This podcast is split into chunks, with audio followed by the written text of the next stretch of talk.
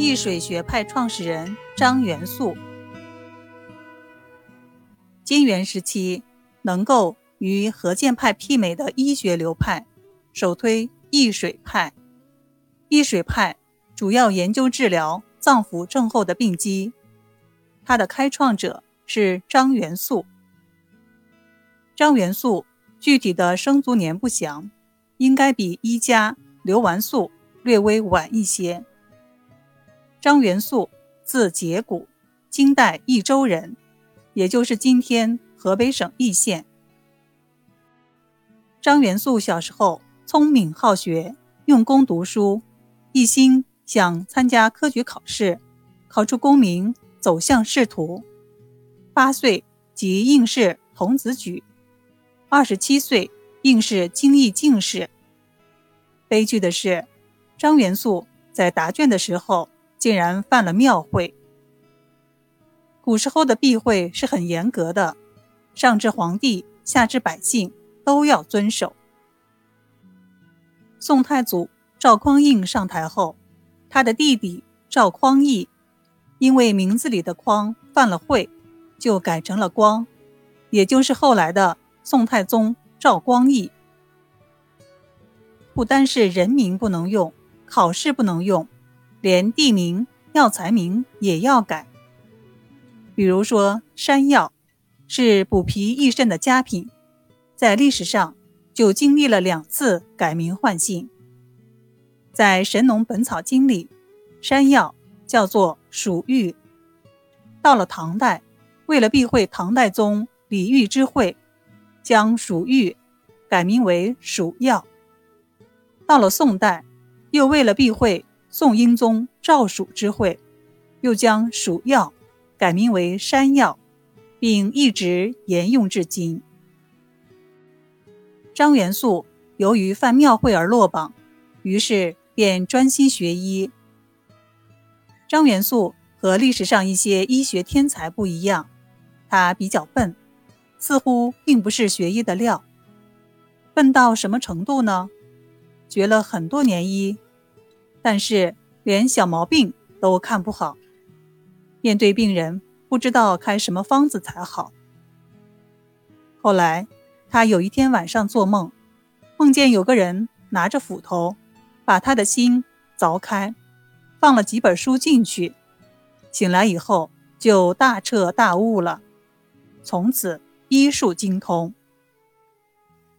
其实这只是个传说而已。张元素之前的笨，恰恰是因为他敏于思考，敢于质疑传统中医理论的缘故。他虚心研究学习古代的医学理论，但不拘泥古方。他说：“运气不齐，古今异诡，古方新病不相能也。”就是说，时代不同，具体气候和患者体质等情况不同。病情有变化，不能完全再按过去的处方用药。在这种思想的指导下，他灵活地吸收前人经验，结合自己数十年的临床实践，不断总结，有了新的建树。张元素的医学成就对后世影响广泛，主要有两个方面：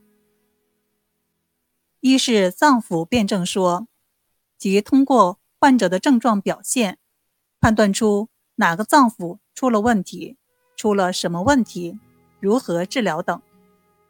比如对肝病，他首先提出肝脏的正常生理，然后列出肝脏在不同病理情况下的变化，进而定出比较标准的药物和处方。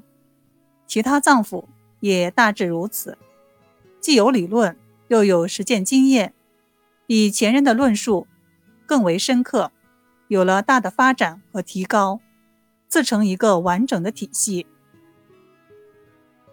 二是张元素花了很大的功夫，阐述了常用中药的归经，为后世的临床用药提供了很大的便利。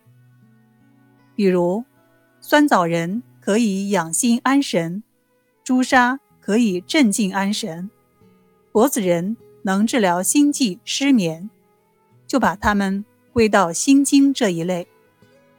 苍竹、厚朴、砂仁能治疗脾胃疾病，就把它们归到脾经、胃经等等。这样，只要知道药物的归经，就能知道该药一般治疗哪些脏腑的疾病。这就比四气五味要具体的多。当然，实际应用的时候，归经和四气五味都要考量。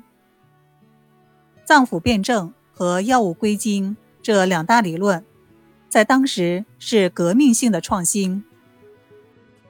张元素的学术思想形成以后，易水学派经过诸弟子以及后代医家的继承发展，成为了。与何建学派齐名的重要流派，两派相互争鸣，又相互促进，最终带来了整个金元时期医学的繁荣。张元素的著作很多，其中《医学起源》和《脏腑标本寒热虚实用药式》最能反映其学术观点。张元素花了数十年的时间研究中医。为人低调，到了晚年才收了两位徒弟，一位就是金元四大家之一的李东垣，还有一位也很有名，叫王浩古。随后都会陆续讲到。